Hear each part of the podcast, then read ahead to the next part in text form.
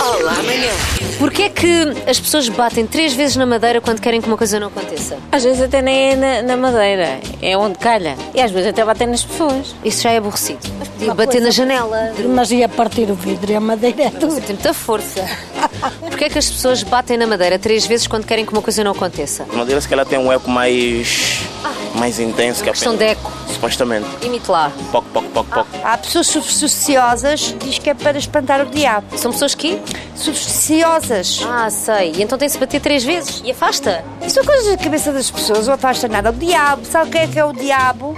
Digam é lá. as próprias pessoas. E São a as malandras, né? E a própria arma mais perigosa é o ser humano. Porquê é que as pessoas batem três me- vezes na madeira quando querem que alguma coisa não aconteça? Se calhar a pessoa que se inventou, que inventou isto, não tinha mesas de metal ou qualquer coisa assim do género. Era o que tinha à mão. Era, era a mesa de madeira.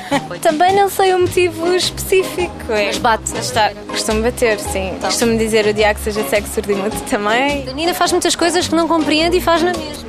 São hábitos. Você vai com a carneirada de São hábitos. Coisas- Há coisas que nós fazemos e nem pensamos porquê. Depois de me conhecer, Pensar. mudei a sua vida. É verdade.